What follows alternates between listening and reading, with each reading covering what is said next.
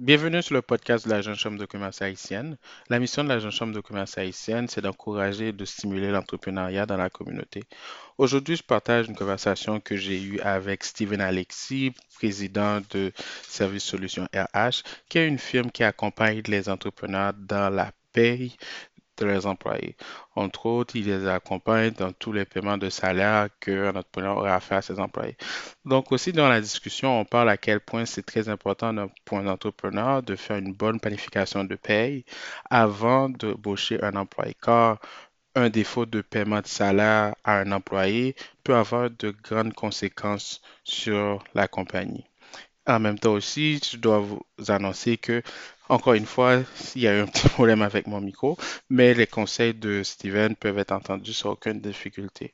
Aussi, je dois annoncer que ce sera le dernier épisode de cette saison à l'écoute où on a mis de l'avant des membres de la Jeune Chambre de commerce haïtienne, mais on va vous revenir la semaine prochaine avec d'autres épisodes d'une autre série spécifique. Sans plus tarder, je vous dis bonne écoute. Oui, Steven, comment ça va aujourd'hui? Ça va bien, ça va bien.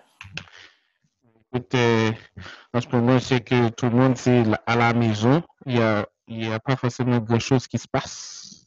Dans le confinement. Oui, à, part que les gens parlent beaucoup plus d'épisodes de Netflix en ce moment. Donc, euh. Oui, bon, c'est normal. les gens parlent de la faire. donc là, écoute, euh, pour commencer, je vais parler un peu de ce que je comprends de, de ton entreprise qui est Service Solutions RH. Mhm. Donc, euh, et euh, je pense que ton tagline le dit, simplifier les tâches complexes. Est-ce que tu peux ajouter un peu plus là-dessus, s'il vous plaît? Est-ce que quand, quand, on parle de simplifier les tâches complexes, c'est vraiment euh, faire la création des employés jusqu'à l'émission des T4 et relevé 1? OK. Donc, vous prenez en charge tout le processus, c'est ça? Exactement. Mais pourquoi quelqu'un est- aurait besoin d'un expert pour faire ça, en fait? Parce que, mettons, des fois, il y a des gens pour la, il y a des entrepreneurs pour la comptabilité, ils s'en occupent ça eux-mêmes avec un QuickBooks. Est-ce que, est-ce que du moment que la personne un QuickBooks, est-ce qu'il y a, est-ce qu'il y a besoin de faire avec euh, cette solution RH ou pas du tout? Mais c'est sûr que QuickBooks, oui, tu peux faire une partie, mais ça ne te dit pas vraiment c'est quoi vraiment euh, la législation? Est-ce que la paie est vraiment bien calculée à sa juste valeur? Est-ce que les taxes sont faites de façon correcte? Donc, il y a tout cet aspect-là qu'il faut voir par rapport à, au, lorsqu'on fait la paie. Parce que QuickBooks, euh, généralement, les gens l'utilisent quand c'est pas pour la province de Québec. Parce que pour la province de Québec, c'est tellement spécifique qu'ils n'ont pas les spécificités par rapport pour la province de Québec. Mais pour les autres provinces, Ontario, euh, Alberta et quoi que ce soit, là, c'est beaucoup plus simple. Euh, c'est pour ça que pour euh, Québec, nous, on ne propose pas de faire affaire avec, euh, avec QuickBooks, à moins qu'ils auraient un, nouveau, un, un, nouveau module qui, qui, serait très spécifique au Québec parce que c'est très différent par rapport aux autres provinces. Okay. Nous, Moi, j'ai entendu beaucoup ça par rapport à QuickBooks concernant la paie. Est-ce qu'il y a un autre alternative par rapport à pour le Québec euh, si quelqu'un ne veut pas utiliser QuickBooks? Oui, donc il y a des web qu'on peut utiliser. Certaines autres personnes peuvent faire affaire aussi avec euh, des systèmes comme ADP ou euh, Ceridian aussi. Ce sont des, quand même des très bons systèmes aussi qu'on peut utiliser pour faire la paie. Oui. Mais d'habitude, ces affaires de ADP, Ceridian, c'est le plus souvent, c'est proposé par, par, les banques. Est-ce que c'est. Est-ce qu'il faut toujours passer par la banque ou est-ce qu'on peut les contacter directement? On peut, on, peut, on peut le passer directement, mais c'est juste que la banque, eux, pourquoi ils proposent ces produits-là, c'est parce qu'ils font. Ils, ils, ils, ont, ils ont un, petit pourcentage parce que la, ils font affaire avec la banque, donc euh, la banque les, les, les donne des, certains avantages. Et probablement aussi que lorsque, pour le système de dépôt direct, mm -hmm. systèmes comme ADP sont affiliés peut-être avec certaines banques. Okay. C'est pour ça que les fichiers euh, qu'on transfère à la banque pour, pour, créer le dépôt direct, c'est beaucoup plus facile. C'est pour ça que les banques ils, ils, disent OK, faites affaire avec ADP. Mais, mais en fait, quand tu peux utiliser n'importe quel système en tant que tel, et puis tu peux faire affaire avec la banque et ça va fonctionner. Okay. Avant, je commence à parler de l'aspect reboot qui, qui, euh, qui commence à être très en vogue au Canada et euh, concernant la paye. Et je vais voir, je veux savoir quels sont les risques si quelqu'un ne fait pas la paye correctement. Donc, est-ce que est-ce qu'il y a un risque que, la, que le gouvernement euh, vienne et ferme les portes de la compagnie ou est-ce que c'est juste une amende? C'est comment ça se passe? Ben, les, premiers risques, c'est que, premièrement, il y a toujours des, euh, des remises gouvernementales qu'on doit faire à, chaque, euh, à chaque 15 jours. Donc, déjà là, si les remises ne sont pas faites à temps, il y a, il y a des pénalités. Ensuite, mhm. la pénalité peut amener jusqu'à euh, la fermeture des comptes. Mhm. et ça, ce que, ce que ça peut engendrer à la fin, c'est que euh, le gouvernement va dire, ben, tu n'as pas payé les impôts, tu n'as pas payé les taxes, euh, toutes les remises gouvernementales. Donc, nous, on va aller au plus loin, on va fermer la compagnie en tant que telle. Donc, ça peut aller loin. OK. Ça, que c'est très important. Dès le départ, lorsqu'on a, a des employés, pour traiter la paix, de faire les remises gouvernementales à temps pour ne pas avoir de pénalité par la suite. Donc, c'est pas le même risque que si tu fais pas tes déclarations de TPS TVQ correctement. C'est pas le. Non, c'est pas le. C'est même plus sévère que les TPS TVQ. TPS TVQ, c'est sévère, mais ça dépend comment que l'employeur ou la compagnie est cité. Tu peux être cité euh, à chaque, euh, à chaque trois mois, tu peux être cité annuellement, donc c'est vraiment différent. Tandis que pour euh, une compagnie, peu importe que tu sois une PME ou que tu sois une grande entreprise, tu n'as pas le choix de faire les remises gouvernementales. Il faut les faire à temps. Comme pour les PME, normalement, c'est euh, à chaque 15 jours qu'il faut faire les remises gouvernementales. Ben, à, chaque, à chaque 15e jour de chaque, de chaque mois. Par exemple, là, on est au mois d'avril, donc la prochaine remise serait avant le 15 de mai. Mais si c'est des grandes entreprises, ça, normalement, c'est euh, à chaque, euh, à chaque sept jours. Normalement, ils ont des remises presque chaque semaine. OK. Donc là, et, euh, donc là, je viens à ma question concernant l'aspect de télétravail, work, working from home. Il y a, toutes, ça a plusieurs dénominations en ce moment. Et est-ce que ça change quelque chose au niveau de la paye?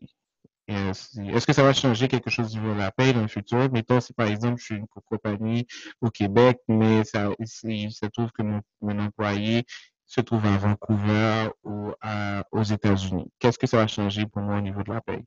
En étant une compagnie ici? On est capable de faire tout à distance. Il n'y a rien qu'on ne puisse pas faire à distance. On peut faire de A à Z. La seule chose, c'est que ça va demander que la compagnie soit 100% euh, numérique. Ça veut dire qu'il ne faut pas avoir des, euh, des papiers, tout doit être euh, en format PDF pour garder les archives. Mhm. Mais ça demande seulement ça. Si la compagnie est déjà en, en, format numérique, il n'y a pas de problème. Mais si mhm. la compagnie utilise encore les, les, anciennes méthodes, mais il faut amener cette compagnie à faire tous les trucs numériques pour qu'on puisse aller de l'avant, pour que toutes les données soient, doivent être gardées. Parce que pour la paie, par exemple, on a besoin de garder les informations au moins sept ans dans les archives pour qu'on puisse les détruire, avant de les détruire. Donc, c'est très important que ça soit numérique pour que si où il y a des, enquêteurs du mm-hmm. gouvernement, on puisse avoir les preuves pour dire que ça, on, a fait de telle façon, de telle façon, ça a été approuvé, tout est réglementé. OK. Euh, là, ici, par exemple, j'ai un employé qui se trouve à, New York. Qu'est-ce que ça change pour on une compagnie? Ça ne change pas grand-chose. La seule chose, c'est qu'il faut être sûr d'être cité avec euh, la paie US et faire les remises gouvernementales fédérales et faire les remises, ben, les remises pour l'État de New York, par exemple. OK. Donc là, ça change. Mais est-ce que je vais devoir payer des, des, des, euh, des remises au Canada pour cet employé qui se trouve à New York aussi? Ça dépend. si c'est un employé qui est vraiment un employé US, mm-hmm. on va le payer en, devise US. Mais si c'est un employé canadien, ce qu'on va faire, c'est qu'on va, on, va mettre son, on va utiliser son même salaire, mais on va faire une conversion en US. OK. être payé en US. OK, donc parce que ça change si, par exemple, l'employé est un employé canadien, mais qui se trouve aux États-Unis, et d'un employé qui est, qui est un employé américain qui se trouve aux États-Unis. Exactement. Donc là, donc vu qu'il n'y a pas de changement, il n'y a pas, il y a pas une hausse de complexité, donc il, le télétravail, c'est bon, aucun impact sur la paie en tant que. Donc, euh. Non, non, c'est vraiment, c'est, euh, on peut faire la, la paie, c'est un service essentiel. Mhm. Donc, euh, peu importe la situation, COVID-19, pas COVID-19, il faut, il faut poser la paie parce que les gens doivent être payés. OK. Non, et euh, c'est juste une question que les gens doivent être, euh, l'entreprise doit, euh, doit faire un transfert numérique pour faciliter cette, pour faciliter cette approche-là en cas de. Pourquoi? Parce que certaines entreprises, bon, je dirais plus les grandes entreprises, ils ont des mhm. employés qui, ont, qui, font des saisies de salaire sur, sur la paie des employés parce que bon, ils ont eu des, des, des jugements à la Cour. Donc, ça, des fois, les, gouvernements, ils n'ont pas, encore, ils pas encore changé leur méthode d'être numérique. Qu'est-ce que je proposerais à ces, ces, entreprises qui reçoivent encore des fax euh, manuellement? C'est qu'ils devraient changer à avoir un fax numérique, un fax email qui mhm. permettrait de recevoir les fax directement dans leur boîte de courrier général. Ah, OK, OK. je vois ce que tu veux dire. Ben, je pense qu'il je pense qu'il y a un outil qui s'appelle Elofax que les gens pourraient utiliser à, cet effet.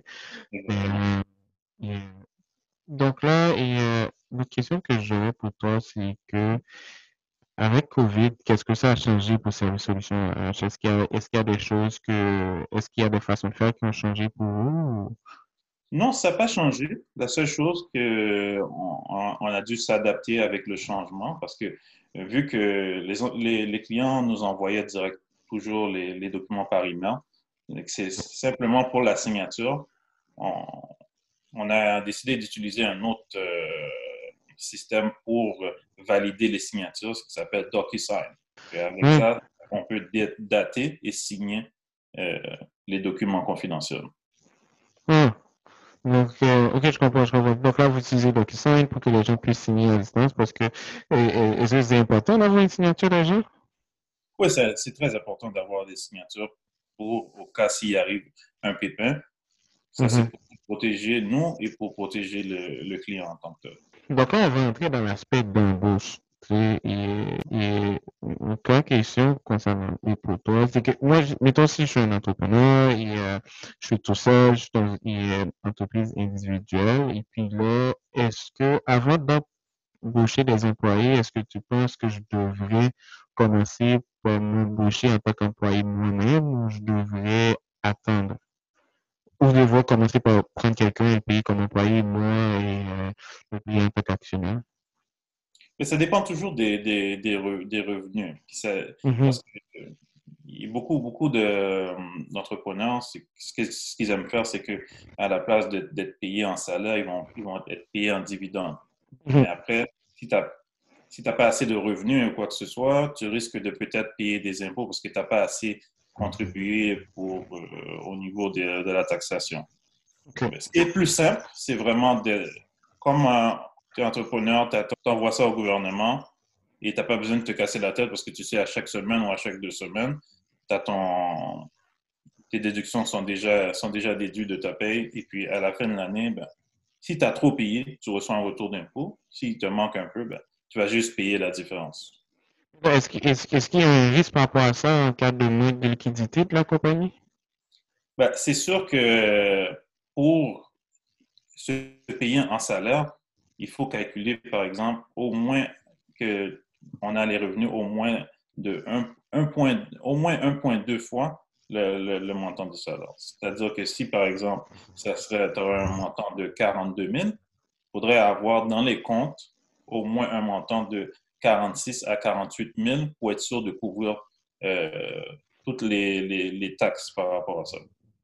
Donc là, je, fais un petit calcul. Euh, tu calcules mathématiques, là, et, mhm. et, donc là, tu dis 42, tu dis c'est 1.2 fois, ou 1.6 fois, c'est combien? Ouais, 1.6 fois. 1.6 fois, ok. Donc là, si la personne quand, il se paye comme ça là, 42 000, est-ce qu'on parle net, on parle brut, euh, on parle brut, je pense? Euh, brut, ouais. OK. Donc là, la personne devrait avoir environ 67 000 et dans son compte de banque. Ouais, environ. Donc là, si par exemple quelqu'un qui veut prendre un employé, s'il n'est pas capable de générer 1,2 euh, fois le revenu du salaire de l'employé, mettons 1,2 fois de revenu en fonction du salaire de l'employé, ça vaut pas la peine de. Ça vaut pas la peine, ça, va être assez difficile de, de, de payer toutes euh, les contributions, les, les, euh, toutes les remises gouvernementales et tout ce qui a trait pour, pour les avantages, si on, si on, donne des avantages sociaux à l'employé. Donc, ça va être très difficile pour faire ça. Donc, si euh, la personne n'est pas capable de, de, tenir un, un, horaire précis pour faire tous les paiements, c'est mieux mm-hmm. de mettre euh, la personne qu'on veut payer comme un sous-contractant et on lui paie un montant X. Par exemple, je ne sais pas. Qui inclut pas des, des, des, remises. Exactement. Mais c'est, juste que le, le sous-contractant va, être va devoir faire ses, euh, ses propres remises au gouvernement. Okay. Mettons, le 1.6 que tu as parlé, est-ce que ça inclut le. Ça, c'est comme, c'est comme, vu que Excuse-moi, c'est vu, c'est 42 000 plus fois le 1.6 pour, pour, pour inclure les montants des remises ou c'est 1.6 une règle générale en tant que telle? C'est comme une règle générale en tant que telle. OK. Mais c'est, en, en, fait, compte, ça inclut aussi les, les remises. C'est pour être sûr d'avoir okay. Pour que... Donc, mais ça, tu n'es pas en considération que l'entrepreneur doit faire un, et un certain profit et en plus de ça. OK. Donc là, c'est que si. OK, oui, écoute. Donc en gros, tu dis si quelqu'un n'est pas capable. Waouh! Donc c'est pas facile d'avoir un employé. Non, c'est pas facile. C'est pas facile parce que sinon, ça, ça, fait que quand tu, il va avoir les remises gouvernementales à faire, ben, tu vas être en, en, insuffisance de fonds. Là, ça va continuer. Ça devient ça devient difficile à, rattraper ça parce que ça vient assez vite, les remises. je, comprends ce que tu dis c'est un très bon point. Et je pense qu'il y a. Mais en même temps aussi, je pense pas que les gens devraient considérer ça comme un obstacle à dire, OK, ben, vu que je dois, mettons, pour faire ça simple, si je dois payer quelqu'un 42 000, je dois m'assurer d'avoir des revenus et, qui représentent le double de ce montant-là. Mais en même temps aussi, si quelqu'un veut croître son entreprise, il, y, a, il a besoin d'employés. Euh, Exactement. tu sais, il y, a, il y, a, des programmes aussi que si l'entrepreneur a peut-être pas assez de fonds, mais il y a des programmes pour comment aller chercher euh, une, genre de mise de fonds pour avoir le premier employé avec des programmes gouvernementaux. Donc, l'entrepreneur peut aller se renseigner pour voir comment il peut aller chercher une somme d'argent pour être en mesure d'embaucher un premier employé. Donc là, et, euh, d'embaucher un premier employé? Récemment sur le blog de la Jeune Chambre de commerce haïtienne, euh, tu as publié un article concernant l'embauche d'un premier employé pour les entrepreneurs. Est-ce que tu peux nous dire pourquoi qu'un entrepreneur doit, doit se rendre vers là le plus rapidement possible? Et euh, voir l'embauche d'un premier employé dans ce processus de démarrage d'entreprise? effectivement, employer, un, ça montre le sérieux. Deuxièmement, ça montre vraiment la croissance de l'entreprise. Vu que euh, au départ, quand tu es entrepreneur, tu dois faire tout toi-même, tu t'occupes des ventes, tu t'occupes du marketing, tu t'occupes de plusieurs choses, de comptabilité et tout. Mais là, quand tu commences à grandir, il faut euh, euh, vraiment mettre tes efforts sur vraiment les activités pour faire grandir l'entreprise. Donc, les choses que on est moins bon, parce mm-hmm. que l'entrepreneur ne peut pas être bon dans tous les domaines, mais il faut mm-hmm. commencer à engager. C'est ce qu'on appelle déléguer mm-hmm. les, tâches. Mais en déléguant les tâches, on va être amené à embaucher un premier employé. Donc, quelqu'un devrait, un entrepreneur, pas forcément quelqu'un, un entrepreneur devrait inclure dans sa stratégie le plus rapidement possible de mettre euh, et, et d'embaucher un employé pour combler ses faiblesses par rapport à l'entreprise. Exactement. Et, je pense que des fois, que, les, que je remarque, euh, c'est qu'il y a des entrepreneurs qui sont en démarrage, il y a beaucoup de focus qui est mis sur, euh, sur le client. Donc, ils, vont mettre la face sur le marketing, aller chercher beaucoup, et aller chercher de la clientèle, mais il y a moins d'affaires qui disent, OK, je dois embaucher un employé pour pouvoir supporter cette croissance-là. Donc, euh, je pense qu'il y a toujours un équilibre qui est parfait à ce niveau-là et, et, même des fois, dans la recherche de financement, la personne employée est le plus souvent négligée. Et, euh, Yeah, c'est comme on dit. Il y a toujours un coût associé à ça. Pour faire la paie, il y a un coût qui est associé à ça. Pour faire la comptabilité, il y a un coût qui est associé à ça. Mm-hmm. C'est pour ça que euh, l'entrepreneur ou le, travailleur autonome, il, euh, c'est pas la première chose qu'il va penser. Et lui, il va penser est-ce que je, je, veux faire de profit Est-ce que je veux avoir plus d'argent? Mais il pense pas que pour, pour, grandir, il faut faire cette dépense-là.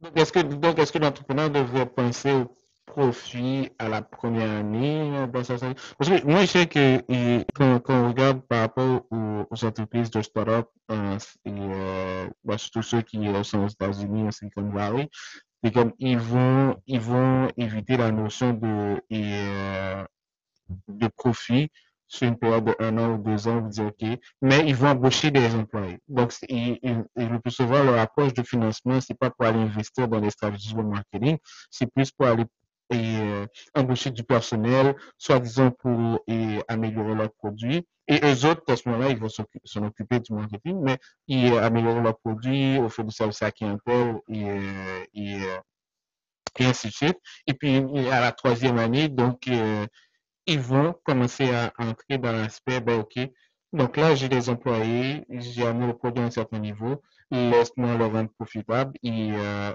rendre mon processus profitable en, tant tel, et, ainsi de suite. Et euh, du coup, j'ai parlé de tout ça, mais j'ai oublié c'était quoi ma question. Non, mais ce que tu as dit, c'est vraiment, c'est vraiment ça. Ça devrait vraiment être comme ça. Pas, euh, ça devrait vraiment le fait de, c'est faire les dépenses nécessaires au départ, ne pas penser au profit. Les profits vont venir plus tard. La première année, c'est rare qu'on. C'est possible. Tu fais des essais-erreurs, essais-erreurs, puis tu t'ajustes au fur et à mesure hmm. avec les années. Donc, si je reviens à l'aspect des fonds, ben aussi, ça, ça peut toucher l'aspect du financement. Et euh, mettons, je me souviens, j'écoutais une conversation à Microsoft et en tout temps, le, salaire de, de un an pour tous ses employés. Mm. Donc, euh, lui, il dit, OK, si par exemple, il y a quelque chose qui change sur le marché, donc il dit, j'ai assez de temps pour pouvoir le rectifier. Je ne suis pas obligé de mettre personne à pied pour pouvoir et, et euh, m'ajuster ou faire un pivot et, euh, dans l'industrie. Donc, quand et, en fonction de ces règles, concernant cette règle d'avoir les salaires sur une période de un an déjà disponible en compte de banque, est-ce qu'un entrepreneur devrait absolument mettre cette pratique en place ou est-ce qu'il y a un minimum de période que quelqu'un devrait avoir en tout temps et euh, dans son compte de banque pour la paie de ses employés? Est-ce qu'on parle de un mois, c'est suffisant? Est-ce que trois mois, c'est passable? Est-ce que, est -ce, on sait qu'un an, c'est c'est top notch, mais est-ce qu'il y a un minimum que quelqu'un euh, Moi, je dirais, je dirais au moins six mois. D'avoir hmm. au moins six mois. Parce que. Bon, ah ouais, non, si pas sûr, fais pas ça. C'est ça que tu veux. Ben, c'est ça. Non, si tu n'as pas les fonds nécessaires, fais pas ça. Fais pas ça. Parce que quand tu commences à avoir un employé à ta désengagement, l'employé hmm. il se présente euh, à ta compagnie pour travailler, c'est parce qu'il y a un salaire. Au moment, du moment que tu ne lui payes pas le salaire, lui, il se dit, il ne va pas rentrer. Parce que lui, tu, tu lui as donné une offre de service. L'offre de service, lui, il a signé en tant que je vais travailler pour un tel nombre d'heures à ce salaire X. Maintenant, tu dois me donner mon salaire à chaque semaine ou à chaque deux semaines. Sinon, moi, je ne rentre pas. OK. Donc là, on devrait avoir six mois de salaire minimum dans les comptes de banque quand quelqu'un veut entrer dans cette démarche d'embaucher quelqu'un. Exact. Et l'autre question que j'ai pour toi par rapport à ça, c'est que euh, ici, par exemple, euh, j'ai la paye qui passe dans deux semaines et puis là, euh, ça passe pas, je paye pas mon employé. C'est quoi le, le, dommage par rapport à ça? c'est sûr que si tu ne payes pas l'employé, l'employé va t'appeler. L'employé va t'appeler. Là, tu dois, tu, dois, tu dois, trouver une façon pour le payer. Soit mhm. que tu, dois, tu payes l'employé de ta propre poche, le montant que tu lui dois, soit que tu as une marge de crédit et tu lui payes avec ça, mhm. mais tu dois trouver une façon de lui payer. Parce que lui, il peut aller dans les normes du travail puis dire Regarde, mon employeur ne m'a pas payé mon salaire pour le, montant dû. Maintenant, je peux pas. quand il va au nom du travail, qu'est-ce que les noms du travail vont faire? Euh, à toi en tant qu'entrepreneur? Il va faire, il, va, il va, l'employé va faire une plainte directement au nom du travail. Là, le, dossier va être monté. Puis là, les, les normes du travail vont, vont appeler euh, l'employeur pour lui dire comment ça se fait que tu ne l'as pas payé le montant X que tu lui devais. Mm-hmm. Et, euh, et si tu ne lui payes pas, ben là, c'est sûr, il, y a des conséquences. les, deux, les deux parties vont aller à la cour pour, pour régler ça. OK. Donc, ça va loin. Donc, au, final, ça peut coûter plus cher. Ça peut coûter plus cher. Donc, c'est mieux que tu prends une entente avec l'employé pour lui dire, OK, tu vas lui payer. Euh, OK. Donc là, tantôt, tu as parlé de marge de crédit. Ouais. et euh, mettons, pour le, pour le montant de six mois, pour le montant de six mois qu'on a parlé, est-ce que ça pourrait être une marge de crédit pouvant couvrir le salaire de cette personne-là Oui, la marge de crédit, ça dit, c'est pour en cas, en cas d'urgence, si euh, l'entreprise n'a pas fait assez d'argent, au moins, mm-hmm. il y a quelque chose qui est là, la marge de crédit est là pour, les fonds sont disponibles pour payer l'employé correctement dans les temps voulus. Ça, ça serait une option pour un entrepreneur qui veut payer son, son employé, mais qu'il manque de liquidité dans, dans l'entreprise, au moins il peut aller chercher dans la marge de crédit pour payer son employé. Mm-hmm. Donc là, et, euh, une question pour toi, en fait, et, concernant ce sujet, et pour, ce sujet, et en fait, concernant notre discussion, et je, je veux savoir, est-ce que en ce moment, il y a, il y a des choses dans ta stratégie de développement, il y avait quelque chose que tu prévoyais faire avant COVID, et puis là, maintenant, il y a COVID, tu dis pour le futur, c'est une mauvaise idée. Euh, non, je ne peux pas dire que, parce que les choses, je les avais déjà mis en place avant le mhm. COVID. Euh, par exemple, euh, de plus en plus, je ne rencontrais pas les clients parce que je n'avais pas le temps de rencontrer les clients ou c'était difficile de les voir euh, physiquement. Donc, euh... Donc, en gros, Service Solution RH, c'était déjà bulletproof euh, du COVID. Oui, oui, c'était déjà bulletproof déjà. On était déjà à l'avance, à l'avant-garde. Donc, c'est vraiment super. Écoute, euh, Steven, je te dis bon, merci pour cette rencontre. Donc, euh, c'est sûr qu'on va discuter euh, dans le futur. Et puis, je te souhaite beaucoup de succès avec Service Solutions RH. Donc, je sais que le remote work va être à la mode. Donc, ça se peut que, je sais pas, tu vas, des entreprises du Québec qui ont des, des employés en Haïti, par exemple, que tu vas devoir faire la pêche aux autres. Non, mais tout est possible. Maintenant, c'est l'avenir. L'avenir, c'est vraiment le remote work. Ok, parfait. Écoute, je te dis encore merci et puis on se parle bientôt, Steven. Merci, hein? Oui, salut. Merci d'avoir écouté le podcast de la Jeune Chambre de commerce haïtienne. Cet épisode est disponible sur notre site web jcch.ca. Merci.